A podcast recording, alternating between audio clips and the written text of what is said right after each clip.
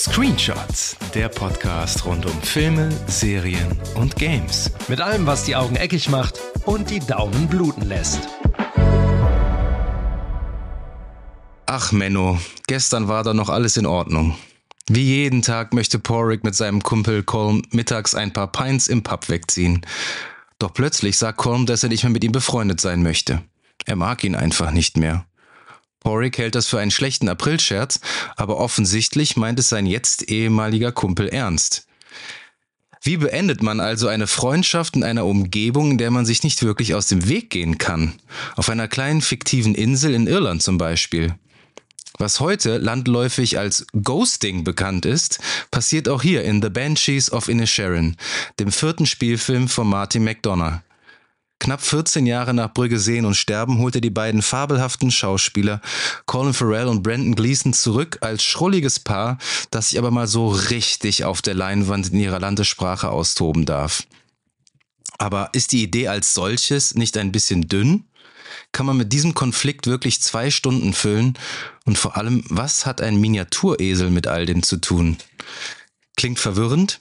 Kein Problem, denn wir bringen Licht ins Dunkel und besprechen heute die vielen Interpretationsmöglichkeiten des Films mit euch hier bei Screenshots, eurem Filmpodcast des Vertrauens. Und auch dieses Mal habe ich wieder tatkräftige Unterstützung dazu geholt und er ist wieder dabei. Hallo und herzlich willkommen, Uwe Mies. Hallo, hallo Lukas. Ich habe mir schon ein leckeres Guinness eingeschenkt und äh, dann lass uns doch direkt mal loslegen. Ähm, Magst du ja kurz die Hand? Ich bin schon ins Schwitzen gekommen. Wir bringen Licht ins. Ich bin mal gespannt. Also ähm, zur Handlung würde ich jetzt gar nicht mehr sagen. Der Film ist ja schon ein paar Wochen in den Kinos und du hast ja das Wesentliche tatsächlich hervorgebracht. Ich bin jetzt quasi der schlicht gestrickte irische Junge, der der Porrick oder Dominic? Patrick. Patrick. Ich glaube, Porrick wird es ausgesprochen. Tatsächlich? Ja, ja. Kein Das Patrick? Ist, nee. Patrick. Porrick. Klingt, das klingt doch so ein bisschen wie Haferschleim, ja? Ja, genau. Porrick. Also, ähm, muss sich das vorstellen. Du bist fast vier Jahrzehnte mit jemand befreundet. Von heute auf morgen sagt er dir ins Gesicht, ich will nicht mehr mit dir befreundet sein, ich mag dich nicht mehr. Ich weiß gar nicht, wie ich da reagieren würde. Ich wäre, glaube ich, ich wäre, äh, keine Ahnung. Ähm, jetzt ist aber Porrick ja ein schlichtes Gemüt und insofern äh, perlt das erstmal an ihm ab, bis dann schließlich Calm sagt, äh, ja, wenn du das nicht kapierst, äh, dass es mir ernst ist damit, jedes Mal ab sofort, wenn du mich ansprechen wirst, werde ich mir in der Folge einen Finger abschneiden würde ich jetzt auch nicht ernst nehmen, wenn man mir das sagt, aber genau so kommt es. Am nächsten Morgen fliegt ein Finger vor die Tür von Porricks Haus. Und seiner Schwester. Und er wohnt mit seiner, bewohnt mit seiner Schwester einen kleinen Bauernhof. Kann man das so nennen? Ja, ein bisschen so. Er hat, er hat ja Schafe, ne? Ja. Ja, und er hat Kühe und vor allen Dingen seinen Esel Jenny. Ja, der, ja dieser, dieser Esel, da müssen wir gleich nochmal drüber reden. Also das, äh, jedenfalls, ähm, ja, und das ist der Konflikt in dem Film. Das erste vielleicht, lass uns mal so anfangen. Ähm, wir wissen ja jetzt, worum es geht und es wird ja immer böser, es wird ja immer ernster und die Fronten verhärten sich immer mehr. Und es hat mich total verstört, dass es Leute gibt, die sagen, dieser Film ist eine Komödie. Das wollte ich auch sagen. Der wird ja auch als Komödie vermarktet. Und ja. das ist, wundert mich auch sehr. Ich würde eher sagen, äh, Drama oder Tragödie wird es besser ja, ne? äh, treffen. Und ähm, lass uns doch vielleicht mal äh, über den Regisseur sprechen. Weil Martin ja, McDonough. Ne? Ja, also ein, ein, ein klasse Regisseur, wie ich finde. Das ist ja jetzt sein erst vierter Spielfilm. Mhm. Angefangen mit Brügge sehen und sterben, den ich äh, schon erwähnt habe, auch mit Colin Farrell und äh, Brandon Gleeson. Der im Original heißt In Bruges. In Bruges. Und wenn ja, man mir ja, gesagt hätte, dieser dass, deutsche, dieser deutsche Titel, dass ne? auf Englisch Brügge Bruges heißt, da wäre ich im Traum nicht drauf gekommen. Was hättest du denn gedacht? Ja, keine Ahnung, äh, irgendwas. Aber, aber der Untertitel Bruges. von The Banshees of Inisherin, der deutsche war, ist auch wirklich, gestern war doch noch alles in Ordnung. Da möchte man den auch wieder eine klatschen links und rechts, ne? Naja, Sein zweiter, sein zweiter Spielfilm Seven Psychos, den habe ich tatsächlich nur einmal gesehen. Auch der ist mir so ein bisschen, äh, habe ich ein bisschen vergessen. Welchen Film ich nicht vergessen habe, äh, war von 2017 Three Billboards Outside Ebbing, Missouri. Den fand ich auch sehr, sehr stark. Ja, äh, das ist Schauspielerkino, ne? Ja, aber alle Filme von ihm sind Schauspielerkino. Ja, aber, aber, aber Three Billboards hat, also ich meine, die sind ja alle gut, ne? Also, ja, ja. Und, und, äh, und ich glaube, die Szene, die jeder im Kopf, der den Film gesehen hat, jeder im Kopf behalten hat, ist diese eine Kamerafahrt. Wir gehen mit Sam Rockwell in ein Gebäude, hoch in den ersten Ja, Stock. ja. Wir Mhm. schmeißen einen aus dem Fenster und dann gehen wir wieder runter. Dieser One-Take. Ja. Unbegreiflich. Oder die Szene, wo sie da zum Schluss auf der Schaukel zusammensitzen. Hm. Da kann ich mich auch noch gut dran erinnern. 2004 hat er einen Kurzfilm gemacht, Six Shooter. Sagt ihr dir was? Den Nee. habe ich selber nie gesehen. Auch mit Brandon Gleeson. Und der hat ihm tatsächlich den einzigen Oscar für den besten Kurzfilm gebracht, 2006. Gucke, Das wusste ich gar nicht. Hm? Ähm, was zeichnet Martin McDonough noch aus? Er schreibt seine Drehbücher immer selber. Ist ja auch nicht mehr so häufig, dass du Drehbuchautor und Regisseur in einem hast. Vielleicht noch bei Tarantino fällt mir jetzt so spontan ein, auf den ich auch später zu sprechen kommen würde. Und The Banshees of Inisherin, das basiert auf einem Theaterstück, das er 1994 geschrieben hatte und schon immer mal verfilmen wollte, aber dass er da, wo er damals sagte, das ist zu simpel, aber er wollte schon immer so eine Allegorie auf, auf Irland verfilmen. Und was ihn ja auch ausmacht, ist, au- äh, abgesehen von äh, Three Billboards Outside Ebbing, Missouri, boah, dieser Titel, ne? Der castet ja meistens nur britische Schauspieler auch, ne? Ähnlich wie bei den Harry Potter Filmen, ne? Und ich mag britische Schauspieler generell schon mal sehr gerne, muss ich, muss ich sagen. Und jetzt in, in Banshees hat er ausnahmslos britische Darsteller besetzt und die Hauptbesetzung, die ist komplett irisch. Schwierig. Hm? Komplett. Und was uns dann auch direkt zum grandiosen Cast führt. Und da hätten wir an erster Stelle Colin Farrell als Porrick. Ich spreche den Nachnamen jetzt nicht aus, weil dann Doch, äh, es war Sullivan. Äh, es es Ja. schrieb sich nur ganz anders. wahrscheinlich wie äh, Sullivan, aber Shirley Bein. Keine Ahnung. Also es ist wirklich Sullivan, ja. Hm? Ja, und äh, Brandon Gleason spielt seinen besten Kumpel Colm. Dann haben wir noch Carrie Condon, seine Schwester Shaban, den wunderbaren, einfältigen Dorftrottel Dominic, heißt er, gespielt von Barry Keegan. So, Der auch Wahnsinn ist, ne? hatte ich da ganz Das ist ein Talent. Dann haben wir noch, äh, ich würde vielleicht noch zwei weitere Nebendarsteller erwähnen. Das ist der, äh, der Pedder, der Dorfbulle, gespielt von Gary Lydon. Und die schrullige alte Dame, Mrs. McCormick, gespielt von Shayla Flitten. Der Cast an sich schon mal wunderbar. Lass uns mal über die, gern über die einzelnen Charaktere sprechen. Ja. Angefangen bei dem wunderbaren Colin Farrell, der für mich, ich glaube, mit The Lobster eine Renaissance erlebt hat. Ich weiß nicht, also ich finde den, ich, wenn ich über an, an Alexander denke von 2004, das war so sein negativer Höhepunkt. Absolut, ja. Was der für eine 180-Grad-Drehung gemacht hat, auch mit Brügge sehen und sterben, ganz vergessen, klar, der war ja 2009, spielte diesen einfältigen, aber gutherzigen Mann so wunderbar, so nuanciert und ja, wie, wie, wie fandst du Colin Farrell, wenn wir jetzt mit ihm mal anfangen? Für mich war das ein Star von, von Anfang an. Der, der war ja so eine Joel Shoemaker-Entdeckung. Das war ähm, Nicht auflegen. Nicht auflegen und Tigerland. Das waren diese beiden Filme und ich dachte, was ist denn das für ein irres Gesicht? Der Typ ist ja, boah. Und dann kommt Alexander. Ich habe gedacht, das kann nicht wahr sein. Also ich weiß auch nicht, was den Oliver Stone da geritten Nee, hat. das weiß bis ich heute nicht. nicht. Also furchtbar. Und, und wie schlimm dieser Film war, zeigt, dass alle Beteiligten richtig Mühe hatten und sehr lange gebraucht haben, um das wieder abzuschütteln und sich davon freizuspielen. Colin Farrell, ich fand den vor zwei Jahren, habe ich den wieder entdeckt. Das war so ein blöder Actionfilm mit der, äh, mit dieser rothaarigen. Jessica, Jessica Chastain? Danke. Ava hieß der und äh, Codename Ava und ähm, es war halt so, so ja so La Femme Nikita, sowas in der Art. Frau als Auftragsmörder und und Colin Farrell ist der Gegenspieler, ein Choleriker mit so einer komischen Frisur und der hat, der kommt ins Bild und ich guckte nur auf den. Und ich dachte, boah, wenn der das schafft, dann ist der wieder da. Und dann kommt jetzt hier eben The Banshees of Inisherin. Ich hatte nichts erwartet groß. Ich bin kein so ein Fan von McDonough, aber klar, Brügge sehen und sterben, aber Brügge sehen und sterben war der Film von Brandon Gleeson.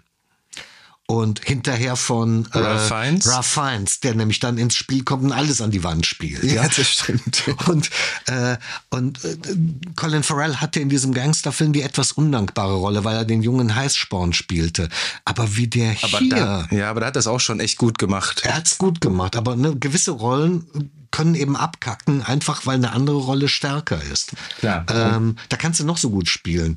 Und hier ist es aber diese, genau wie du es gesagt hast, dieser, dieses schlichte Gemüt und wie der da in diese Kneipe kommt und wenn der da ein Bier bestellt und dann gibt's ja so komische Nonsensdialoge mit dem Barkeeper, ja, wo die ständig irgendwie wiederholen, was der andere gerade gesagt hat.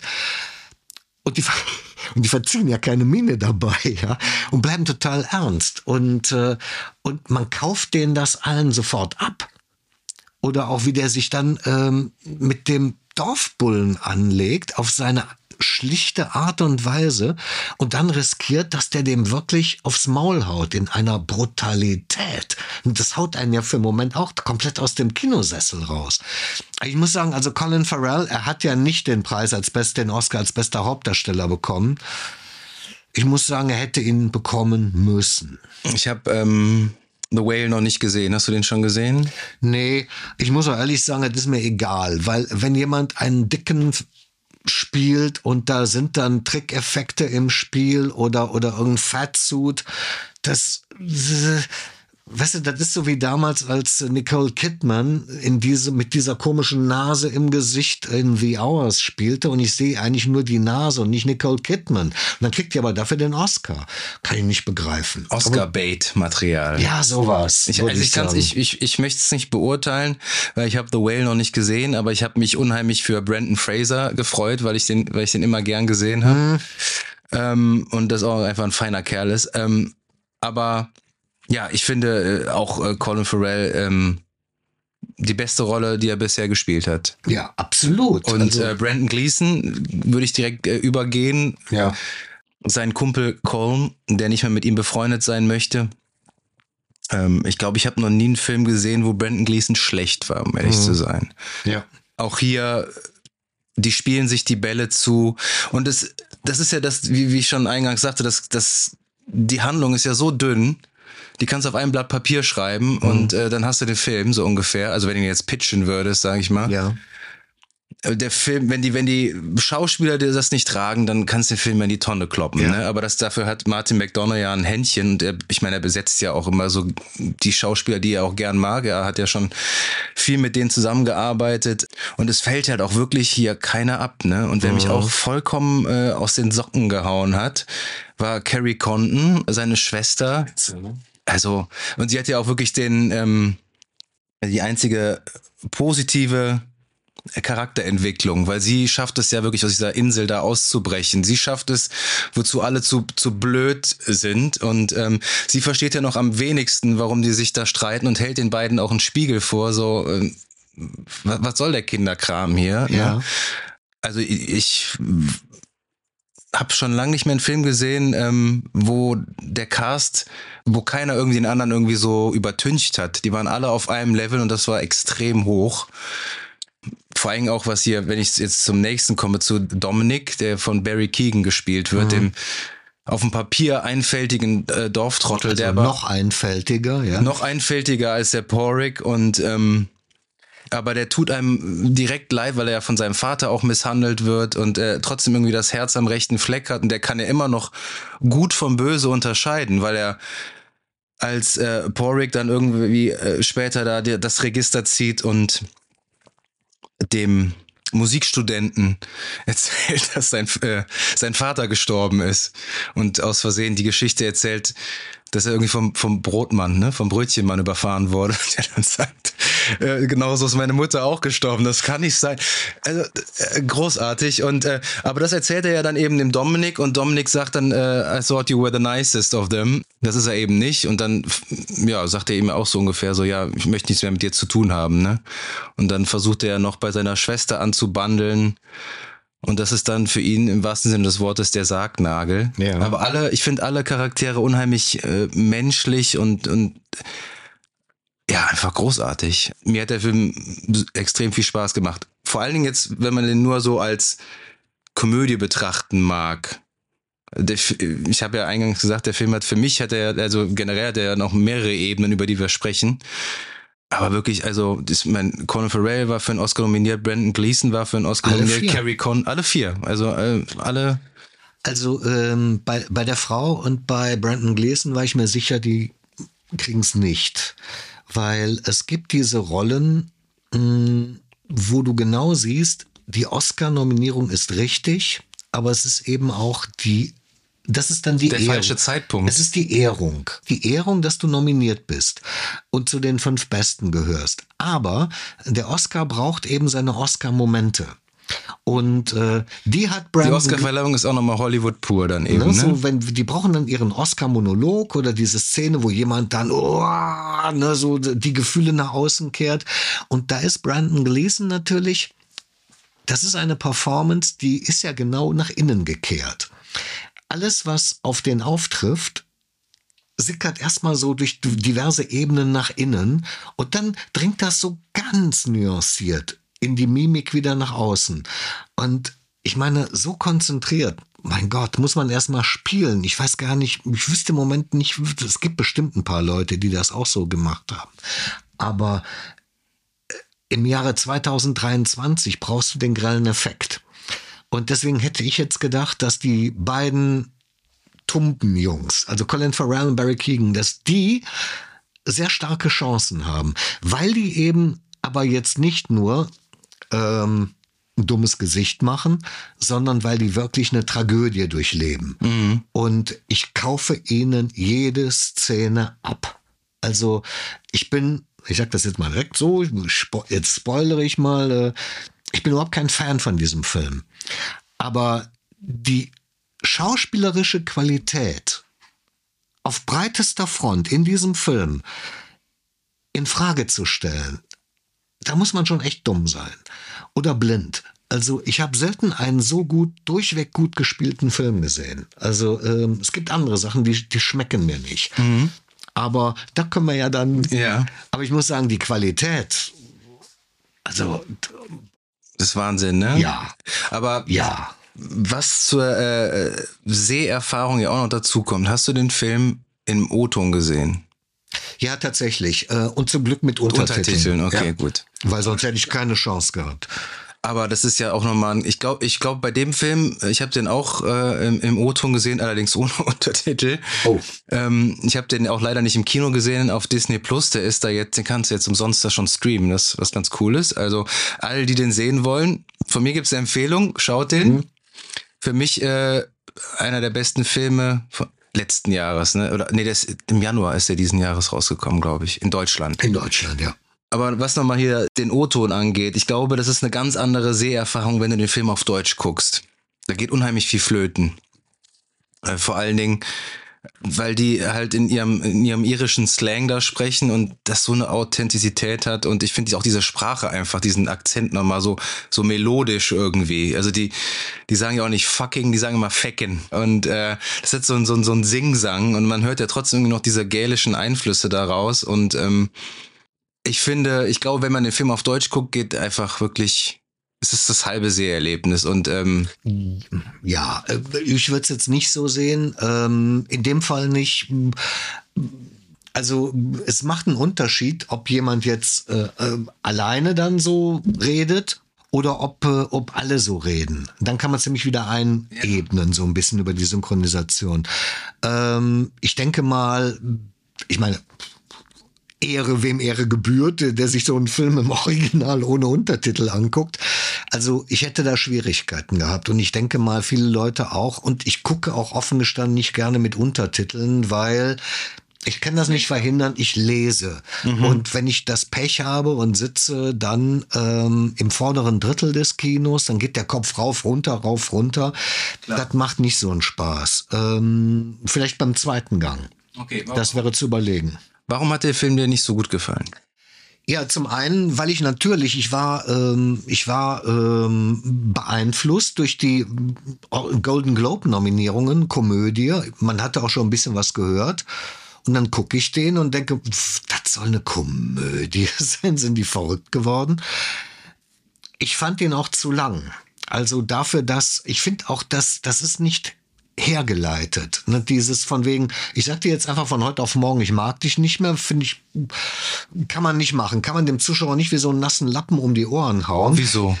Ja, ich hätte es gerne erklärt dann. Also da muss irgendwas Was, sein. aber ich, erklärt's doch. ich gehe jetzt. Nein, er sagt nur, ähm, ich wurde heute Morgen wach und ich mochte dich nicht mehr. Ja, und dann sagt er ihm auch später auch nochmal, wieso. Also er, Ich bin es leid, du gehst mir auf die Nerven, wir reden jeden Tag das Gleiche. er sagt, er hätte nur noch zwölf, vielleicht zwölf Jahre zu leben und er möchte was Sinnvolles mit seinem Leben anfangen.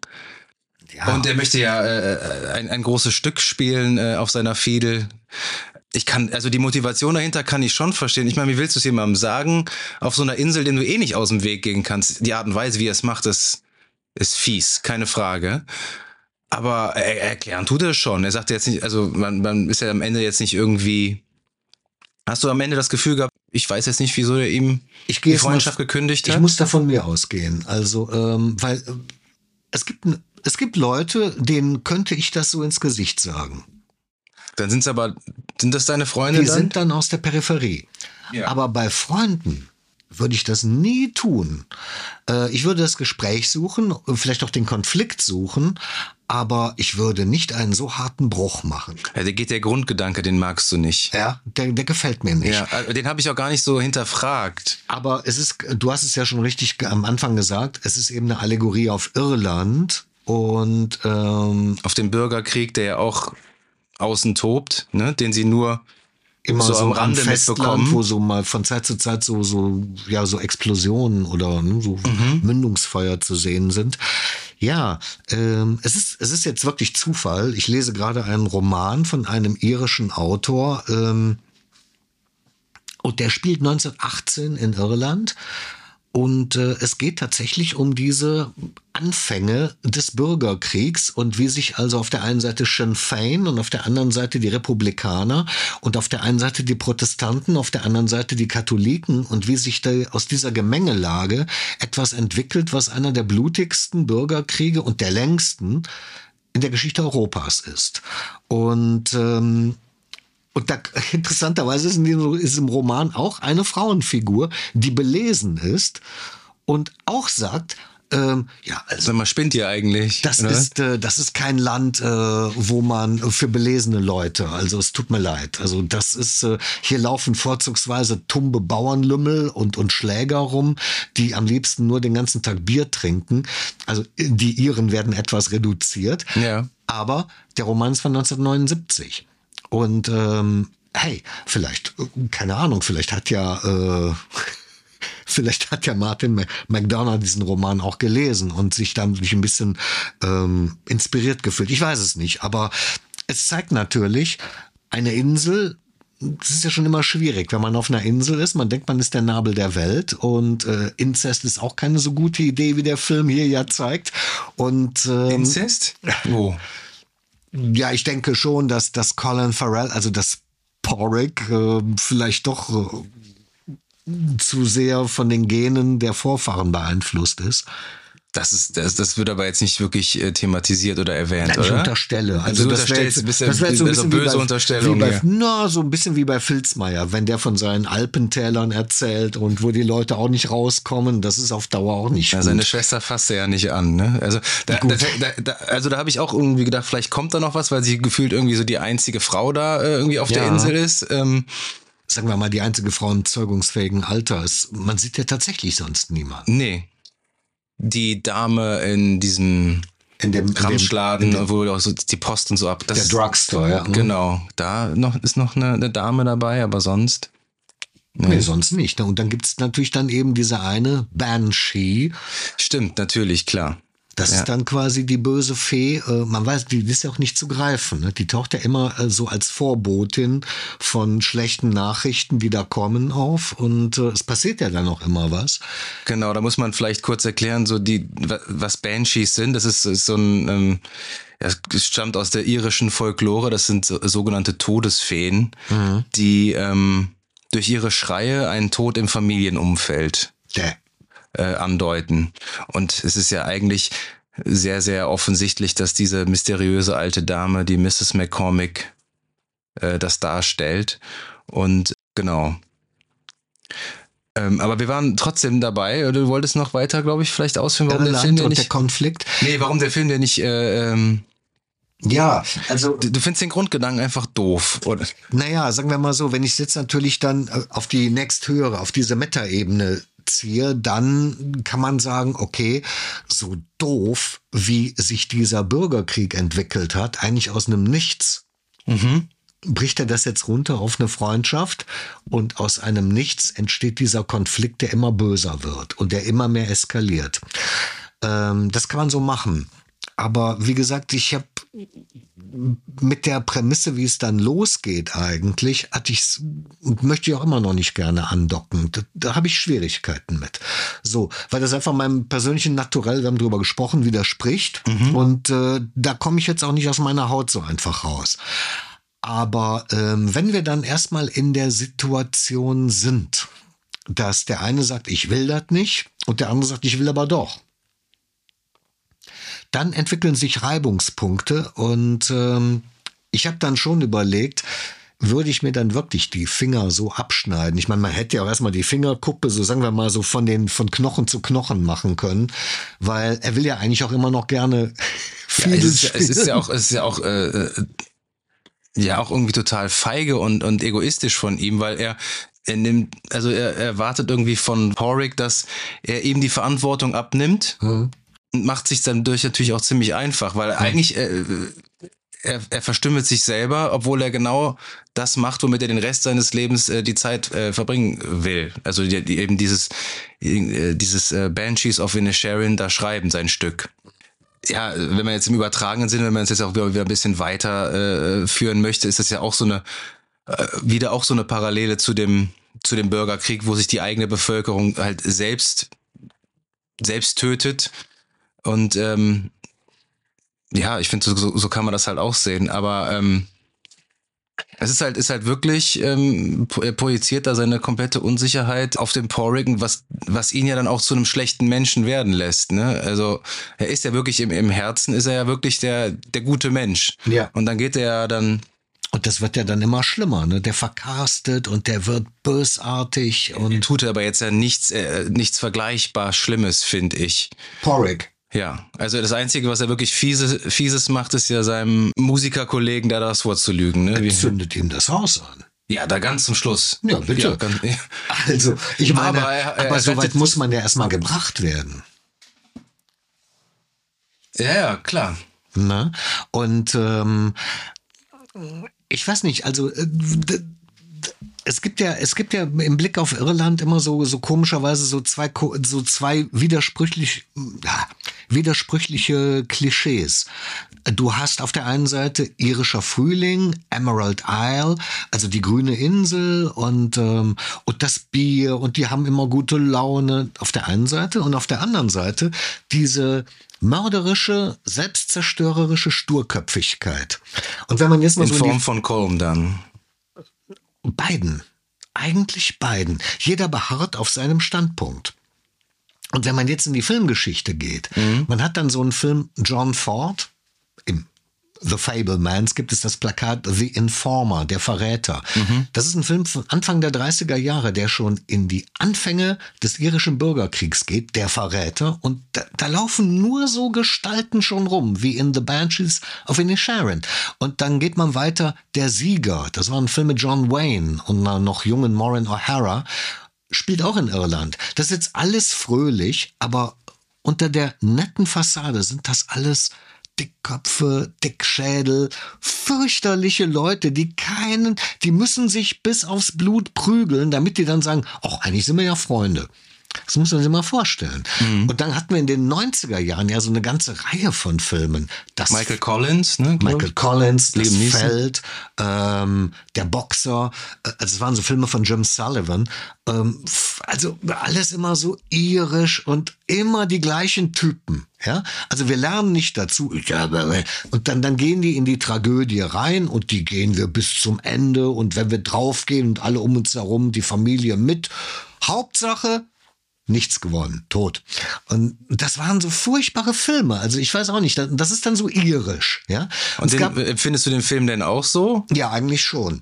Also wenn der, ne, wenn, wenn du siehst, der zündet den das Haus an und irgendwann scheint der Calm zumindest so ein bisschen wieder ähm, kompromissbereit. Aber jetzt ist der Bogen so überspannt, dass der Porrick nicht mehr aus seiner Haut raus kann und es wird immer weitergehen. Die werden sich bekriegen bis zum bittersten Ende oder bis zu ihrem Tod. Auf jeden Fall haben die beiden keinen Spaß mehr am Leben. Hast du das so verstanden? Ja, so habe ich es verstanden. Also, also ich habe das. Ich Fand ich falsch, ja? Nee, nee, das kann man. Kann, das Widerleg aber, mich noch. Aber das ist auch, das ist, auch, ist doch, ist doch gut, dass der, dass der auch so mm, auf vielen Ebenen äh, auch, auch, auch für jemanden selbst auch funktionieren kann. Also mir persönlich hat unabhängig davon, dass der Film jetzt äh, viele Interpretationsmöglichkeiten hat, eine Metapher, äh, ob es jetzt die Metaphern sind, die Allegorien und so weiter. Aber ähm, unabhängig davon finde ich den Film als, als solches auch total rund, weil ich äh, mich unheimlich gut unterhalten gefühlt.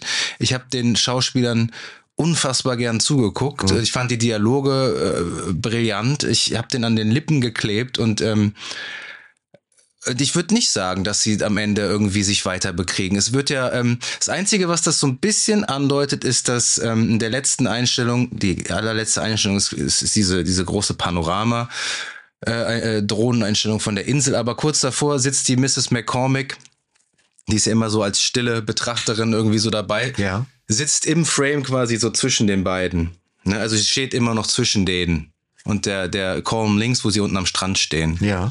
Und, und Porrick geht rechts aus dem Bild. Ja. Das ist das Einzige, was, wo ich vielleicht gedacht habe, okay, ähm, der Konflikt ist noch nicht komplett vorbei, aber äh, Colm bedankt sich ja, dass er trotzdem seinen Hund verschont hat, der Porrick.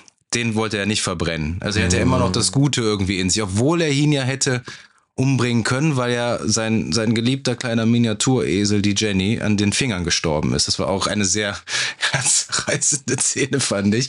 Ähm, und äh, dann sagt er ihm ja noch, äh, danke, dass du trotzdem irgendwie auf meinen Hund aufgepasst hast. Und dann sagt äh, Porrick ja, äh, anytime. Ne? Also damit deutet er ja an, dass er vielleicht irgendwie, also das, ach so, dass noch nicht irgendwie alles jetzt irgendwie im Argen ist. Weil vor allen Dingen hat Coleman jetzt auch keine Zeit mehr auf der Fiedel zu spielen, weil er hat schließlich keine keine fünf ja, der Finger haut mehr. sich ja mal irgendwann die ganze Hand weg, so quasi. Ja, ne? alle fünf Finger weg, ne? Und jetzt hat er auch wieder Zeit, hätte er theoretisch auch wieder Zeit, mit, mit Porrick ein paar Biers zu trinken. Aber das wird natürlich offen gelassen. Das finde ich auch gut. Also ich meine, ich habe mir hat der Film einfach unheimlich viel Spaß gemacht, aber das ich kann auch verstehen, wenn man den Film nicht mag. Ähm, aber sagt nicht Porrick auch, na, selbst nachdem das Haus abgebrannt ist, äh, das wird nicht aufhören. Ich meine nämlich doch. Ja, aber er sagt ja auch noch, wir sind quitt, also kurz mhm. davor. Ne? Ja, ja, Für ja. ihn ist es ja nicht äh, eben, äh, sind sie ja nicht quitt. Ja, man, man, kann das in verschiedene Richtungen deuten. Ich habe so gedeutet, dass vielleicht die beiden sich wieder miteinander anfreunden hm. können. Aber die böse Vorahnung mit der Banshee, die zwischen denen sitzt, das vielleicht ähm, unterbindet oder wie auch immer.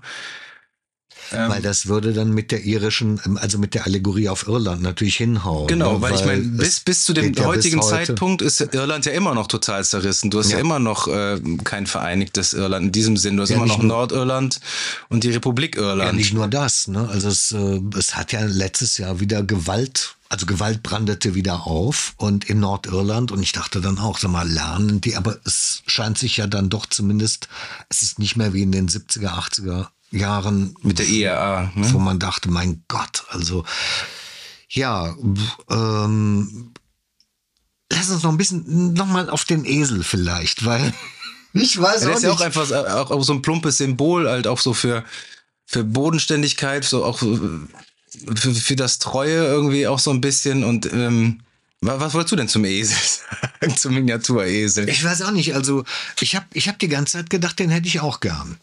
Und zwar sofort. Den würde ich also vom Fleck weg adoptieren und ähm, ich weiß auch nicht, ich habe so ein Fable für Tiere, die so Ohren haben. Ähm, ich habe ja auch zu Hause fünf Mitbewohner, also Kaninchen, freilaufend und äh, dieser Esel würde da gut sich einfügen, habe ich das Gefühl. Ich fand auch EO total toll. Also äh, das, es gibt so Tiere, die, die rühren einen an. Und ähm, so, und wenn, wenn ja, dann so. hat so was Unschuldiges halt, ja, ne? und, und auch so was Begeisterungsfähiges, wie der ja auch immer so hinter dem herläuft und dann geht das Öhrchen, wenn der was sagt. Und wenn er dann stirbt, ich habe dann auch überlegt, würde ein Esel wirklich Fleisch fressen? Das weiß ich nicht. Also da, das fand ich so ein bisschen bemüht. Da habe ich ehrlich gesagt mich nicht dann auch- hinterfragt. Also da hat sich bei mir der Tierfreund also wirklich mit Händen und Füßen gewehrt. Idiotisch, ne? So, so fließt dann mit in die Bewertung ein. Aber ähm, so ja, war's. offensichtlich, ne? Aber äh, ja, also es gibt, es gibt Punkte in diesem Film, die mag ich einfach nicht. Ich mag sie persönlich nicht. Und ich finde sie zu bemüht und zu hergeholt. Und gleichzeitig aber stimme ich dir in allen Punkten, was die formale Klasse dieses Films, diese Qualität, boah, da muss ich dann leider auch in die Knie gehen und sagen, vielen Dank, das war, das war ganz großes Kino. Aber dann hat sich ja unterhalten. Ja, ähm, äh, Unterhaltung heißt ja nicht, dass ich da sitze und ständig in die Hände klatsche vor Begeisterung. Ähm, ich bin ja auch bei einem Bergmann-Film, also bei so einem skandinavischen Problemfilm aus den 60er Jahren sehr unterhalten. Äh, oder bei Fellini, also so ist es nicht. Ähm, nur es muss eben die Substanz gegeben sein. Und ich sehe ja hier die allein diese formale Könnerschaft. Das kann ich nicht in Frage, in Abrede stellen.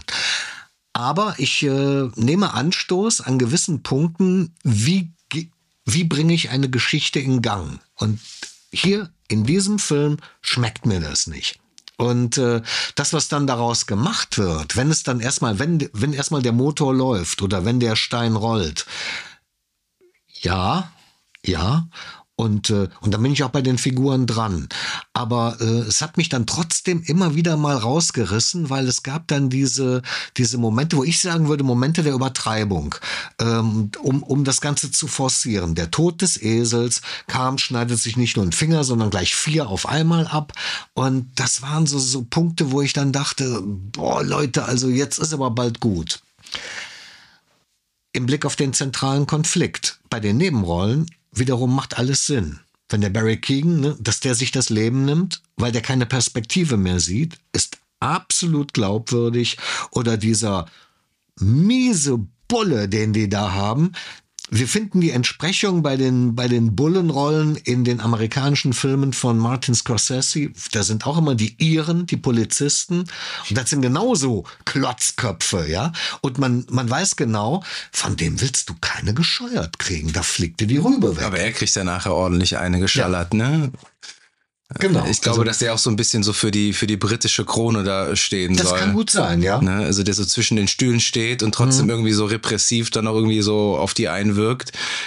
Aber ich mag immer Filme und das hat The Banshees of Inisherin bei mir gemacht, die so ein bisschen Nachhall hatten, wo ich auch wirklich nachher dachte so, hey, ich fand den Film als solches gut, aber ich möchte gern mehr über den erfahren. Heißt, ich recherchiere noch mal, ich gucke mir Mhm. noch mal an, wie man hat ja auch viele Fragen noch irgendwie am Ende. Richtig, ne? ja, ist genau. genauso. Aber wenn man halt die irgendwie beantwortet bekommt, sei es jetzt irgendwie durch Kritiken oder durch Video-Essays auf YouTube oder so, dann hat der Film für mich nochmal eine andere Dimension und äh, das hatte der zweifelsohne für mich und ich finde, ähm, ich habe ein ganz spannendes äh, Zitat äh, äh, dazu gefunden, hat nämlich äh, von Andreas Busche, der Tagesspiegel, hat geschrieben, dass die Komödien ihren schwarzen Humor schon immer aus einer Vorliebe für überraschende Drastik bezogen haben. McDonough lasse mit dem Film die Genrespielereien eines Tarantino hinter sich zugunsten einer tragischen Farce.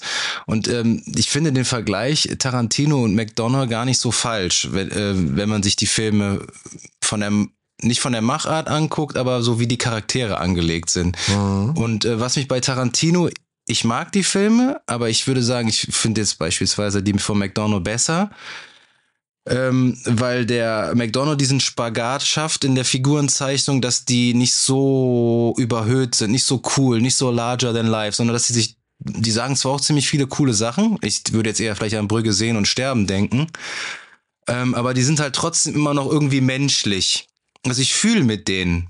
Und das, das mache ich bei den Tarantino-Filmen nicht. Wenn da jetzt einer ins Gras beißt, dann ist mir das egal. Und ähm, bei, bei McDonald's, auch jetzt äh, Three Billboards äh, outside Ebbing, Missouri, war das genauso. das sind ja keine Sympa Sympathieträger, die er da hat. Aber trotzdem finde ich, ähm, auch Sam Rockwell jetzt, ne? In, in, äh, er ist ja ein Arschloch, aber trotzdem kann ich mit, kann ich mit ihm mitfühlen. Ne? Ja, und das, absolut, das, ja, und das stimmt. schafft er halt. Ne? Und das, das finde ich, wenn ich jetzt dieses, diese, diese provokante Frage stelle, äh, McDonough oder Tarantino, finde ich, macht er das besser. Ich würde sagen, weder noch. Ähm, ich würde Tarantino komplett ausklammern, weil der gehört da nicht rein. Das ist ein ganz anderer Ansatz. Ich finde, Aber- die ähneln sich aber schon irgendwie. Nee, nicht die Bohne. Ich widerspreche voll, aber ich bringe was anderes. Die Cohen-Brüder. Stimmt, die könnten man auch noch damit reinnehmen, ja.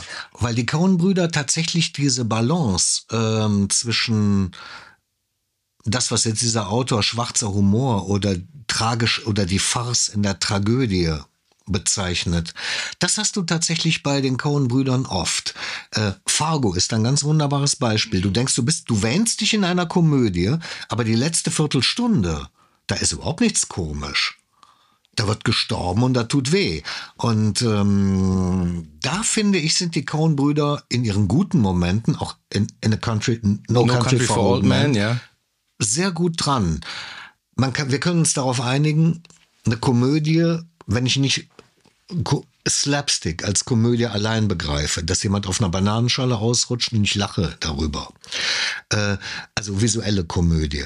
Dann kann man, kann, kann man sich aber darauf einigen, denke ich, dass eine Komödie vor allen Dingen deshalb oder dann an Substanz gewinnt, je mehr es eine Fallhöhe gibt, wo Leute etwas zu verlieren haben. Und dadurch entsteht ein emotionales Involvement. Ich interessiere mich für die Leute. Und in dem Moment, wo ich mich für die interessiere, kann ich dann als Autor Dinge den Leuten passieren lassen, dass ich selbst in einem schlimmen Moment geneigt bin zu lachen. Wie kann das sein? Ähm, das ist dann die menschliche Natur.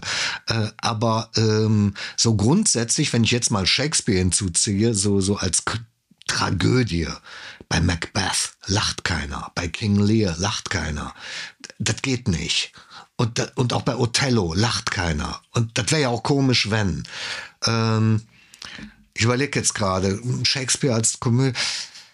Aber Three Billboards Outside Ebbing, Missouri ähm, zeigt zum Beispiel, was passiert, wenn jemand, der so geradeaus durchs Leben geht und in sich selbst ruhend, selbst als Choleriker in sich ruhend, wie Sam Rockwell, wenn der jetzt ähm, von der Leine ist.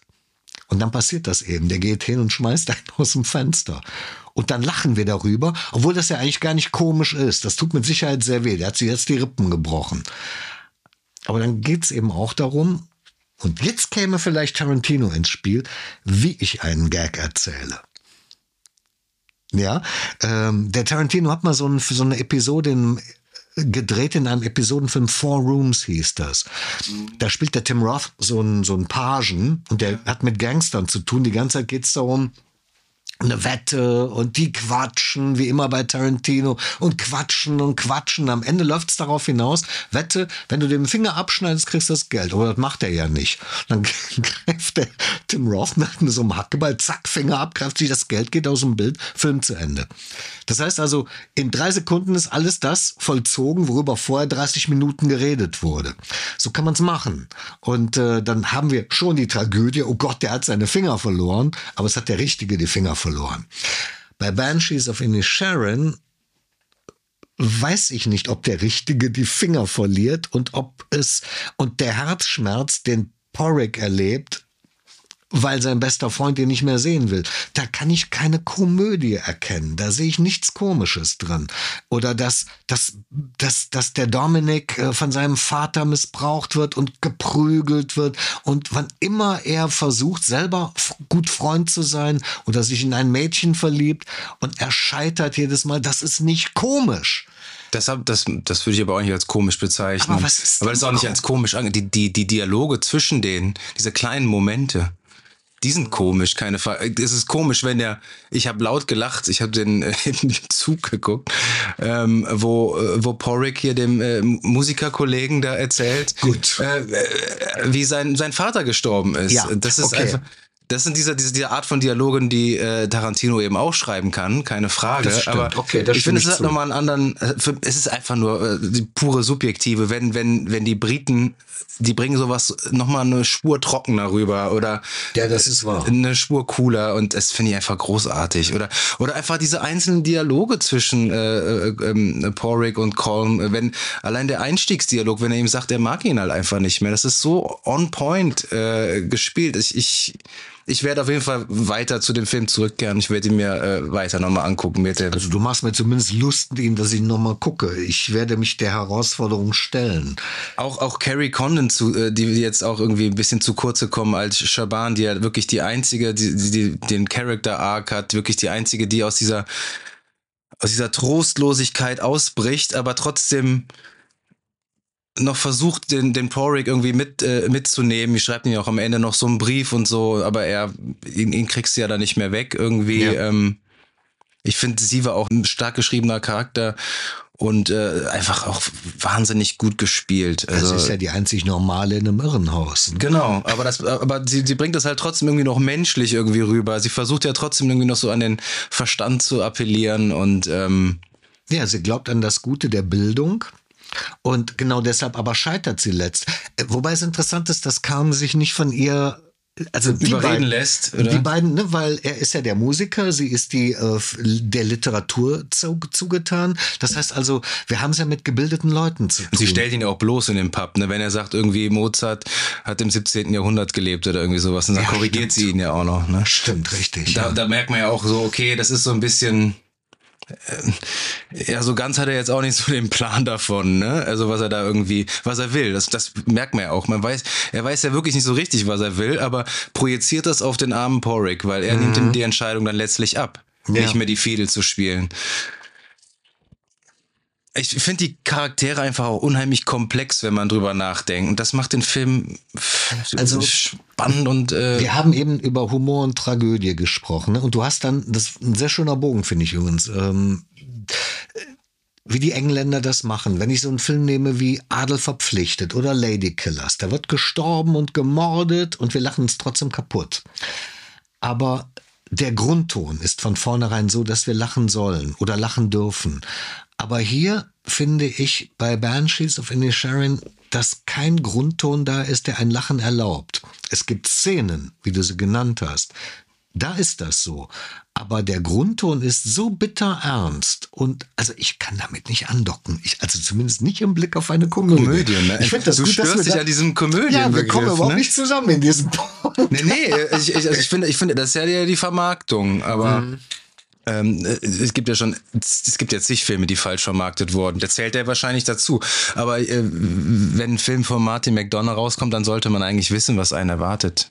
Also ich meine, er hat ja erst vier Filme gemacht. Ja, Seven Psychos habe ich da zwar gesehen, aber ich habe kein einziges Bild mehr. Nee, ich, ich kann mich nur noch an dieses grüne Cover erinnern. Ich Ja. hab, ich habe noch So. mal ähm, noch mal äh, kurz vorher jetzt äh, gegoogelt und habe kommt mir drin, dass Sam Rockwell mitgespielt hat. Colin Farrell spielt, glaube ich, so ein, ein Drehbuchautor oder so. Das spielt, glaube ich, in Hollywood auch. Christopher Walken spielt mit.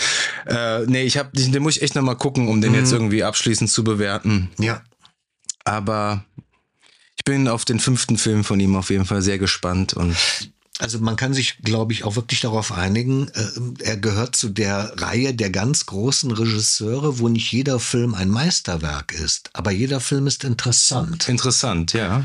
Und ähm, sagt natürlich jetzt derjenige, der gerade gesagt hat, Seven Psychos, ich habe nicht mal ein Bild mehr vor Augen. aber äh, Dann, dann lass es die drei Filme sein. Ne? manchmal, ja, ne, also hey, ne, und ähm, Tarantino auch. Er hat, äh, er hat neun Filme gemacht. Jetzt kommt bald, ähm, und er schreibt an seinem zehnten, sein letzter Film. Es wird auch ein Erlebnis nochmal. also wir haben nie über Once Upon a Time in Hollywood Der gesprochen, hat mir zum Beispiel überhaupt nicht gefallen. Du fandst ihn gut. Ich finde das, ich finde das seinen mit Abstand besten. Und die, der, der letzte, der, der letzte Dialogsatz. Du bist ein guter Freund, Cliff. Da ist alles gesagt. Und so einen Moment der Versöhnung hätte ich mir hier bei Banshees of Inisherin eigentlich gewünscht. Aber dann wäre es ja nicht mehr ein Film gewesen, der im Zeichen von Banshees steht. Das, das stimmt. Aber mich hat das emotional nicht gepackt, diese Bromance zwischen Brad Pitt und Leonardo DiCaprio. Hätte Colin Farrell das jetzt zu Brandon Gleason gesagt, Dann, dann Wäre wäre ich äh, emotional. Moment für die Ewigkeit Dann wäre ich emotional involviert gewesen, aber bei, bei Once Upon a Time in Hollywood, da kommen wir beide, glaube ich, nicht zusammen. Ja, okay.